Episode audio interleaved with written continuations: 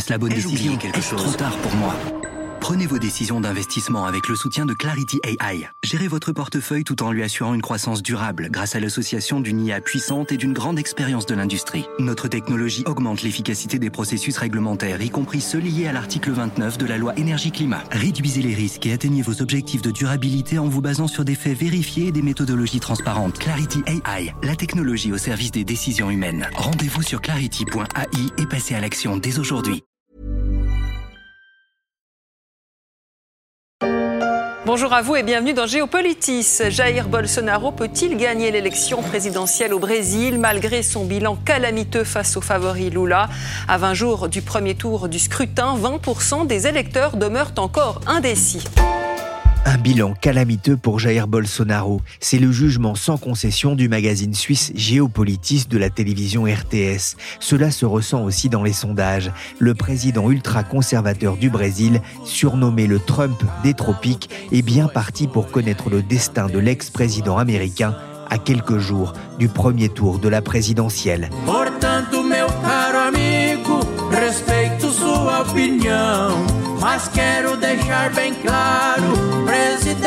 Bolsonaro tem minha admiração.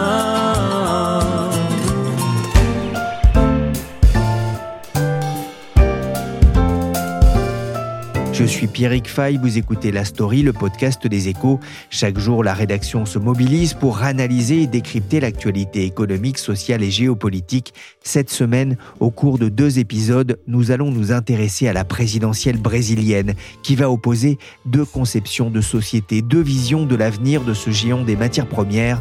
Dans ce premier épisode, on va se pencher sur le bilan de Jair Bolsonaro et sur les enjeux de son élection tout de suite le nouveau président du Brésil, il est en train de s'exprimer, Jair Bolsonaro.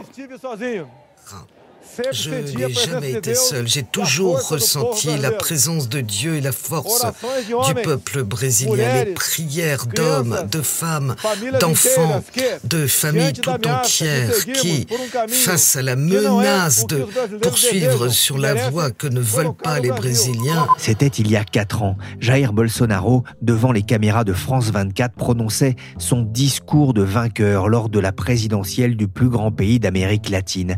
Il avait fait la promesse d'être le garant de la démocratie et de la liberté, un serment envers Dieu pour faire du Brésil une grande nation. Quatre ans plus tard, le candidat de la droite ultra-conservatrice remet son titre en jeu. Face à lui, une figure historique de la gauche, Lula. L'ex-président pourra-t-il dégager du trône celui qui avait voulu balayer les années d'Ilma Rousseff, symbole selon lui de corruption et de violence? Ce sera en tout cas un choc de culture, un choc des extrêmes dans un pays qui ne parvient pas à émerger et à faire reculer la pauvreté malgré la richesse de son sol. Bolsonaro Lula, c'est le duel au sommet de ce pays aux 210 millions d'habitants. Pour en parler, j'ai fait appel dans la story à Thierry Augier, correspondant des Échos au Brésil, et à Virginie Jacoberger-Lavoué, journaliste aux Échos et auteur de Voyage au pays de Bolsonaro aux éditions du Rocher. Bonjour Thierry. Bonjour. Et bonjour Virginie. Bonjour. Virginie Jair Bolsonaro est devenu président du Brésil il y a quatre ans. On le présentait comme le Trump des tropiques. C'est un personnage complexe, un populiste pur et dur. Oui, c'est tout ça en même temps. Les similitudes ne manquent pas entre lui et le ex-président américain euh, Donald Trump, parce que Bolsonaro, il est à la fois pro-armes, il a le soutien des évangéliques et de l'agro-business, il a un peu tout ce soutien très traditionnel du Brésil, et c'est les mêmes soutiens qu'a eu euh, quand même Donald Trump, en tout cas pour ce qui est des pro-armes et des évangéliques aux États-Unis. Donc il y a vraiment un parallèle qu'on fait facilement.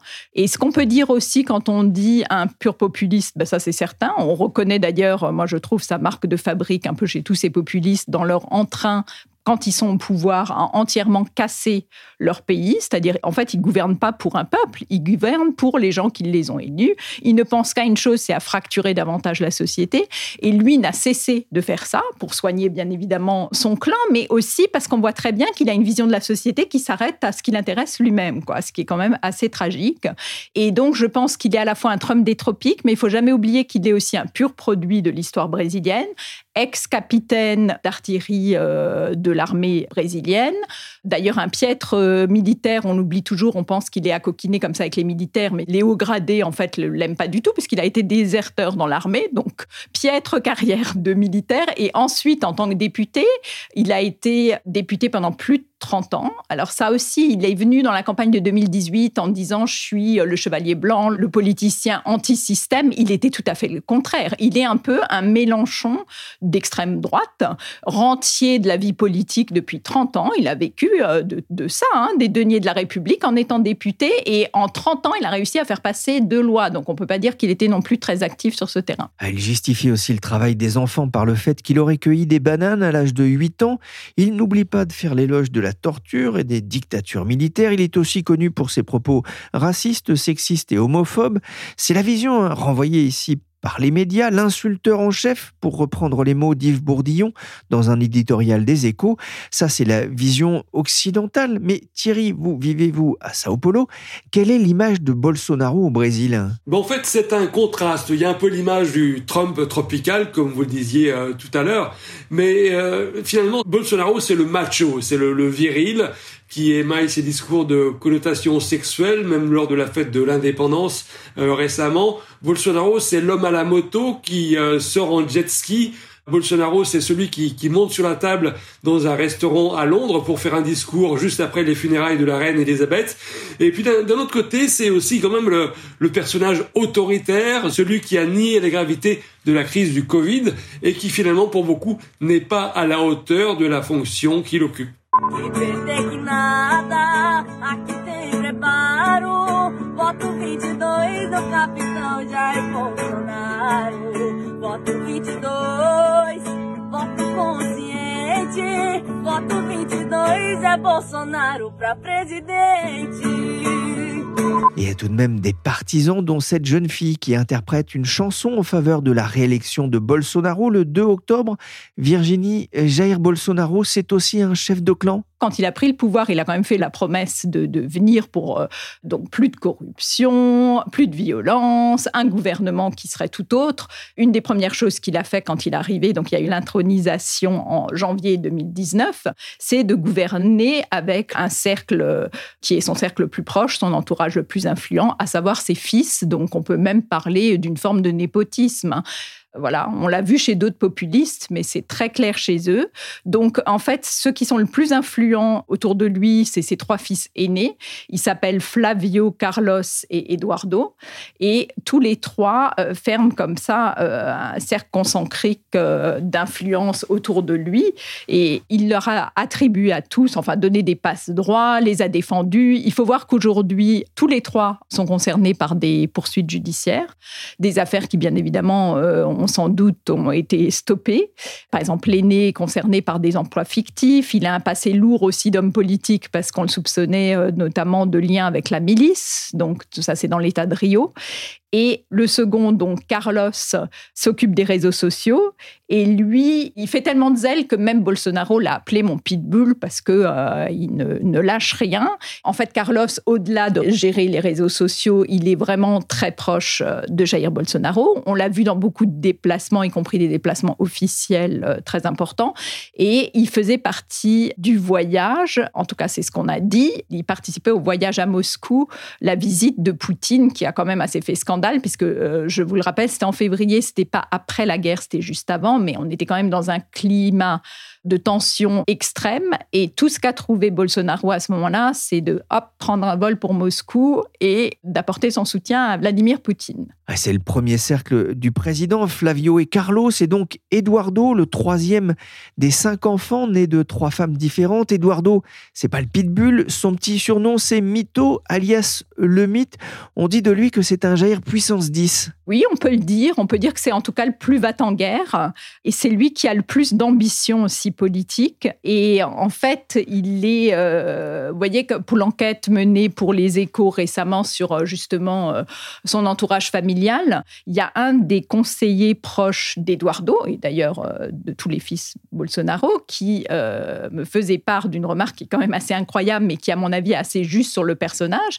Il disait, en fait, tout le monde a dit Trump tropical, le Trump des tropiques, c'est Jair Bolsonaro. Mais en fait, l'homme qui rêve d'être Trump, c'est plutôt le fils, c'est Eduardo. Et songez que d'abord, il était, c'est quand même assez troublant, hein, il était invité par Imanka juste au moment de l'insurrection. Alors évidemment, on peut espérer qu'elle n'était pas au courant que de, l'insurrection qui était à venir, mais en tout cas, Eduardo était à Washington au moment de l'insurrection du Capitole. Il n'a rien trouvé de mieux quand euh, Donald Trump a été donc chassé euh, du réseau euh, social de Twitter Eduardo a changé quand même son profil avec la tête de Donald Trump et non seulement la tête, le drapeau américain. Il est quand même un représentant politique brésilien. Ça a été un scandale à Itamaraty, qui est l'équivalent du Quai d'Orsay, parce que c'était quand même compliqué pour eux de, gérer ça. Il n'a pas fait que ça. Par exemple, au quatrième jour après l'insurrection au Capitole, il a posté des photos de lui en treillis avec le mot, la bannière America. C'est quand même euh, extrêmement euh, troublant. Il a aussi posté plusieurs images en gros plan de munitions, d'armes euh, américaines. Eduardo, qui est quand même député et président de la Commission des Affaires étrangères, un élu adulé par les lobbies pro-armes, de l'agrobusiness et les évangéliques, il dit tout haut ce que pense son père, c'est son porte-voix, a expliqué un politologue, Eduardo, qui est aussi proche de l'ex-conseiller de Trump, Steve Bannon.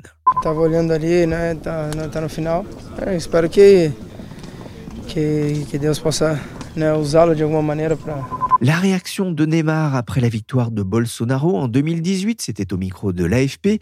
J'espère que Dieu l'utilisera pour aider le pays d'une façon d'une autre, c'est quelque chose qui peut surprendre de ce côté-ci de l'Atlantique, le soutien de certains footballeurs vedettes comme Neymar à Bolsonaro, bien loin de son prédécesseur Socrates, l'ancien capitaine du Brésil au début des années 80 et par ailleurs docteur en médecine. Tout à fait, ça peut paraître anecdotique, mais pour la population brésilienne, c'est important. Vous vous rappelez le docteur Socrates, comme on l'appelait à l'époque, euh, il avait lancé un mouvement en faveur de la démocratie pendant le régime militaire, mais aujourd'hui, certains footballeurs sont euh, nettement moins engagés dans ce mouvement. Mais il faut dire que tout cela est peut-être compensé par la mobilisation des artistes en faveur de Lula. On voit Caetano Veloso, le célèbre chanteur, et puis peut-être aussi pour les plus jeunes, la chanteuse Anita qui est très présente sur les réseaux sociaux et qui est farouchement anti-Bolsonaro.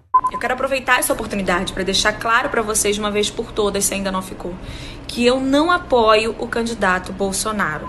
É la chanteuse Anita qu'on entend ici qui a diffusé cette vidéo où elle nie tout soutien au candidat ultra-conservateur.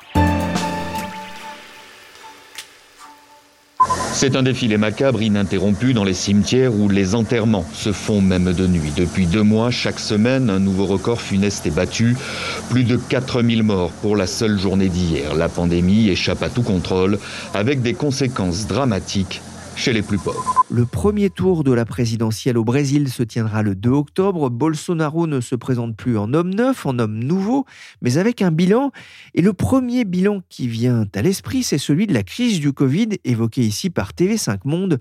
On peut parler d'un désastre humain, Thierry? Ah oui, tout à fait, un désastre qui s'est soldé par presque 700 000 morts et un dédain du président Bolsonaro envers la crise humanitaire qui s'est déclenché à cette époque-là, notamment à Manaus, où il y a eu une pénurie d'oxygène. On a vu euh, le président Bolsonaro faire preuve d'ironie parmi les, malades et également à, formuler des critiques envers les vaccins anti-Covid. Donc tout cela a été insupportable auprès d'une bonne partie de la population. Plus de 700 000 morts pour 215 millions d'habitants, un bilan qui pourrait jouer dans cette élection comme il avait sans doute pesé dans, dans la défaite de Trump, Virginie On peut dire que les deux se sont révélés un peu comme des super charlatans pendant toute cette euh, pandémie, en minimisant l'ampleur de la pandémie de manière incroyable Quoi. Euh, Bolsonaro a parlé de grippette. Alors c'est vrai que proportionnellement, si on part de 215 millions, on pourrait se dire, OK, c'est peut-être euh, moins que dans certains autres pays, mais il faut mesurer ça par rapport à la démographie du Brésil et une population qui est extrêmement jeune. Donc c'est un pays qui aurait absolument pas dû être touché de cette manière. Euh. Et on estime aujourd'hui, puisque Bolsonaro n'est pas tranquille sur ce dossier-là de la pandémie, il a des poursuites, il y a toute une enquête qui est en cours, et on estime qu'il y aurait à peu près près 400 000 morts, c'est quand même gigantesque, qui serait euh, vraiment de part de la responsabilité du gouvernement dans ce qu'ils n'ont pas entrepris. Bolsonaro a été quand même dans le déni total par rapport à sa pandémie jusqu'au bout, hein, pratiquement, jusqu'à et même dans la campagne, il n'en a pratiquement pas parlé. Et c'est aussi son mode de fonctionnement, hein, le mensonge, le côté charlatan qu'ont un peu tous les populistes. Donc lui, populiste pur et dur. Mais pendant la pandémie, il y a peut-être encore une image plus forte qui a encore davantage euh, euh, choqué les Brésiliens. C'est quand la famille Bolsonaro, donc Bolsonaro et ses fils principalement, ont passé des week-ends à faire des barbecues et du jet ski, alors que la population euh, vivait la tragédie de la pandémie. Ça, ça a été quand même extrêmement mal vécu. Et je dirais même par certains de ses supporters, hein, qui avaient une vie sociale catastrophique et c'est aussi assez frappant dans ce clan Bolsonaro. C'est à la fois des ultra-conservateurs pour la famille, des pro-armes et tout. Et puis, ils ont quand même un style de vie. C'est un peu des Kardashians de l'extrême droite. Hein. Ont ce côté-là. Les Kardashians de l'extrême droite, hein, je retiens l'idée. Thierry Ogier Bolsonaro avait été élu sur la promesse de faire reculer la violence et la corruption au Brésil.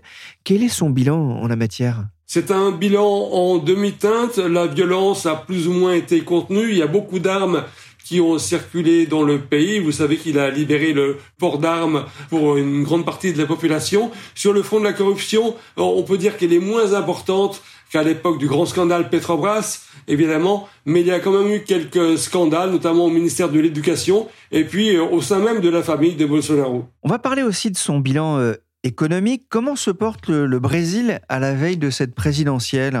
Si on regarde les chiffres officiels en termes de la croissance, ça va pas trop mal et ça va même un peu mieux pour l'instant. On s'attend tout de même à une chute euh, l'année prochaine. Les inégalités sont en hausse. La pauvreté extrême reste très très importante. Les taux d'intérêt sont très élevés pour dompter une inflation qui euh, est proche des 10%. Mais surtout, ce que l'on craint, c'est le dérapage des dépenses publiques en cette année électorale qui pourrait euh, déboucher sur un, dérapage l'année prochaine. On voit que sur le plan économique, hein, les, nouvelles sont plutôt bonnes ou en tout cas euh, rassurantes, en tout cas si on prend l'économie à l'instant T. Mais il y a quand même l'idée d'une économie ou d'une reprise qui n'a pas profité à tout le monde? Oui, le grand enjeu de cette euh, élection finalement, c'est la pauvreté et comment le prochain gouvernement va va traiter cette question de la pauvreté. Il y a des enquêtes qui montrent que plus de 30 millions de Brésiliens souffrent d'insécurité alimentaire à des degrés plus ou moins importants. La pauvreté crève les yeux au Brésil. On, se promène dans les rues, on voit des sans-abri, on voit des gens qui n'ont pas à manger. Donc c'est vraiment un, un problème de premier plan. Or, le président Bolsonaro et son ministre de l'économie disent non, ça n'existe pas, ce sont des mensonges. Ils disent ça ouvertement, le ministre de l'économie vient de le dire, il dit ces chiffres-là, ce sont des mensonges. Donc il y a vraiment un, enjeu pour euh, traiter ce thème de la pauvreté et on va voir euh, comment les électeurs vont réagir à cela. Virginie, je vous fais rebondir sur ce que vient de dire Thierry. Ce sera effectivement un des enjeux de l'élection C'est effectivement le grand problème actuel. Donc, euh, en fait, ces dernières années, on a beaucoup parlé de l'émergence d'une classe moyenne au Brésil. C'était vrai, puisqu'en 2010, le Brésil avait 7,5 de croissance. Il faisait partie de ces fameux briques dont on attendait beaucoup, beaucoup d'espoir. C'était un pays d'avenir et qui, effectivement, était sur une forte progression, tout ça poussé par le marché euh, des commodities, des, matières premières. Donc, on dit euh, que ces dernières décennies, euh, il y a eu donc à peu près 40 millions de Brésiliens qui ont accédé à la classe moyenne. On dit qu'il y en a plus de 30 qui sont sortis de l'extrême pauvreté, donc de la faim. Mais en fait, aujourd'hui, on évalue à peu près, là, sous Bolsonaro, avec le, choc de la pandémie, euh, les, difficultés, à peu près à plus de 33 millions de Brésiliens qui, malheureusement, souffrent de malnutrition. Euh, c'est vraiment le retour de la faim qu'on pensait plus, puisqu'elle avait été éradiquée à la fin du second mandat euh, de Lula da Silva. C'est le retour de l'insécurité alimentaire au Brésil, dans ce pays qui est aussi une grosse puissance agricole, conséquence de la crise du Covid et de la hausse du prix du pain, le taux de pauvreté est repassé en deux ans de 11 à 13% de la population, malgré euh, le système de protection sociale mis en place durant la pandémie. Conscient du danger, le gouvernement de Bolsonaro a injecté près de 30 milliards de dollars dans l'économie au printemps dernier, en faveur notamment des plus démunis. Mais Thierry n'a-t-il pas déjà grillé toutes ces cartouches pour faire face au, ralentissement économique qui s'annonce Il a un bilan quand même en, demi-teinte. Il a grillé ses cartouches euh, peut-être, mais là, disons, il a lancé plusieurs programmes de transfert de revenus qui sont polémiques parce qu'il y a, une, il a un hiatus, il y a eu une période où il y avait plus d'aide pour les pauvres. Maintenant, ce problème a été relancé, a été euh, gonflé. Il a un bilan en matière de libéralisation de l'économie qui est quand même positif pour les patrons. Certaines privatisations n'ont pas été faites, mais euh, Electrobras, l'EDF euh, brésilien, a été privatisé. Il y a eu beaucoup de concessions dans les infrastructures. La déréglementation a quand même avancé. Donc, en ce domaine-là, il a quand même des points à faire valoir. Le Brésil, hein, c'est aussi euh, la forêt, l'Amazonie, qui recouvre une bonne partie du territoire. D'un point de vue environnemental, quel est le bilan de Bolsonaro? Le bilan est désastreux. Il y a eu des destructions massives de l'Amazonie, comme euh, on le sait. Je dirais que aux côtés de la pauvreté, euh, l'Amazonie, c'est le grand thème de cette élection, l'environnement. Comment est-ce que le prochain président va traiter ces questions? On sait que la déforestation a augmenté, elle s'est stabilisée à haut niveau euh, cette année, mais c'est un thème crucial qui a complètement démoli l'image internationale de Jair Bolsonaro et qui va être un thème crucial non seulement pour le Brésil, mais pour la planète tout entière. Et Bolsonaro, surnommé aussi capitaine tronçonneuse Virginie. Dans votre livre Brésil, voyage au pays de Bolsonaro, vous parlez d'un faux néron de l'Amazonie en flammes, c'est-à-dire? Oui, c'était bien évidemment, c'était un peu de la provocation parce que pyromane en chef de l'Amazonie, Bolsonaro l'est. L'année dernière, on a atteint en l'espace de huit mois les taux catastrophiques déjà de ce qu'il y avait de feux de déforestation l'année précédente. Donc on sent vraiment une accélération de la destruction de la forêt amazonienne, ça c'est incontestable, et loin de moi l'idée de le dédouaner de sa responsabilité, puisque lui a soigné l'agro-business, a en plus une haine totalement irrationnelle des populations autochtones. Ça vraiment, ça mériterait euh, presque toute une émission, tellement c'est problématique, et finalement on en parle assez peu. D'ailleurs, au passage, il est assez curieux de voir que dans cette campagne, alors que l'écologie est quand même une problématique forte, climatique, ça a été complètement évincé du débat, et d'ailleurs par les deux candidats. Donc pour revenir à Bolsonaro, il est certes le pyromane en chef. Ce que j'ai voulu dire en disant qu'il n'était pas le Néron, c'est que malheureusement, la forêt amazonienne, et même au-delà, parce que vous avez le Certado, qui est une région aussi où il y a beaucoup de feux, qui sont liées à l'activité agricole. Malheureusement, la gauche, et notamment sous Dilma, il y a eu des lois qui sont passées qui n'ont jamais été appliquées. Et le bilan, quand vous regardez les chiffres, moi j'étais au Brésil en 2012 quand il y a eu euh, la COP, COP plus 20, le bilan était catastrophique. Il y avait très peu de choses qui étaient faites. Donc, il ne faut pas non plus faire comme si c'était le premier à ne pas traiter euh, cette problématique-là. C'était surtout ça mon intention. Un dernier mot, Thierry, diplomatiquement parlant, Bolsonaro est-il parvenu à faire exister le Brésil un peu plus sur la scène internationale? Non, bien au contraire, je crois que le Brésil sort marginalisé de cette présidence euh, de Bolsonaro. Euh, Jair Bolsonaro a déclenché des polémiques avec tout le monde, avec ses voisins en Amérique latine, avec euh, l'Argentine, avec le Mexique, et puis surtout avec la Chine, avec ses propos péjoratifs à l'égard de la Chine, sans parler de la France, bien évidemment. On peut dire que le Brésil est devenu un, un paria sur la scène internationale, sauf peut-être, vous le soulignez tout à l'heure, avec Poutine, puisqu'il euh, s'était déclaré solidaire avec la Russie à la veille de la guerre euh, en Ukraine. Virginie, on ne va pas rappeler ici les amabilités du président brésilien à l'égard de Brigitte Macron. Comme Trump, Bolsonaro semble avoir un problème avec le président français. Pourquoi? Emmanuel Macron incarne sans doute tout ce que Bolsonaro déteste. D'abord sur le point économique. Dès qu'il y a un politicien qui s'y connaît un peu en économie, c'est un problème pour lui, puisque lui-même a avoué qu'il n'y comprenait absolument rien. Mais au-delà de ça, dans ses convictions personnelles, même si dans son mandat, il s'est accompagné, parce qu'en fait, sa victoire électorale était aussi liée à ça, l'assurance d'avoir un ministre de l'économie qui était quand même un peu reconnu et reconnu très libéral. Bolsonaro, jusqu'à qu'il soit élu, n'était absolument pas libéral. Hein. Il était ultra conservateur, ultra protectionniste. Et donc, pour revenir à Macron, oui, je pense que c'est quand même un peu tout ce qu'il déteste parce qu'il a sa représentation internationale. Il y a surtout le point important que les présidences de Macron sont quand même très engagées sur le terrain de l'écologie. On a eu les COP. Il a toujours considéré que la moindre déclaration sur l'Amazonie était une attaque sur la souveraineté du Brésil. Donc il y a tout ce ressentiment qui était extrêmement fort. Merci Virginie Jacoberger-Lavoué, journaliste aux échos et auteur de Voyage au pays de Bolsonaro aux éditions du Rocher. Et merci Thierry Augier, correspondant des échos au Brésil. On se retrouve demain pour un deuxième épisode brésilien consacré au revenant Lula. Mag Polizei und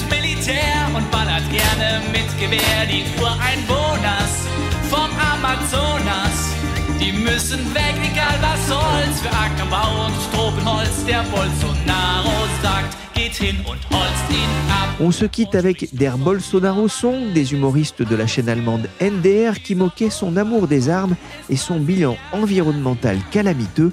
Cette émission a été réalisée par Willy Gann, chargé de production et d'édition Michel Varnet.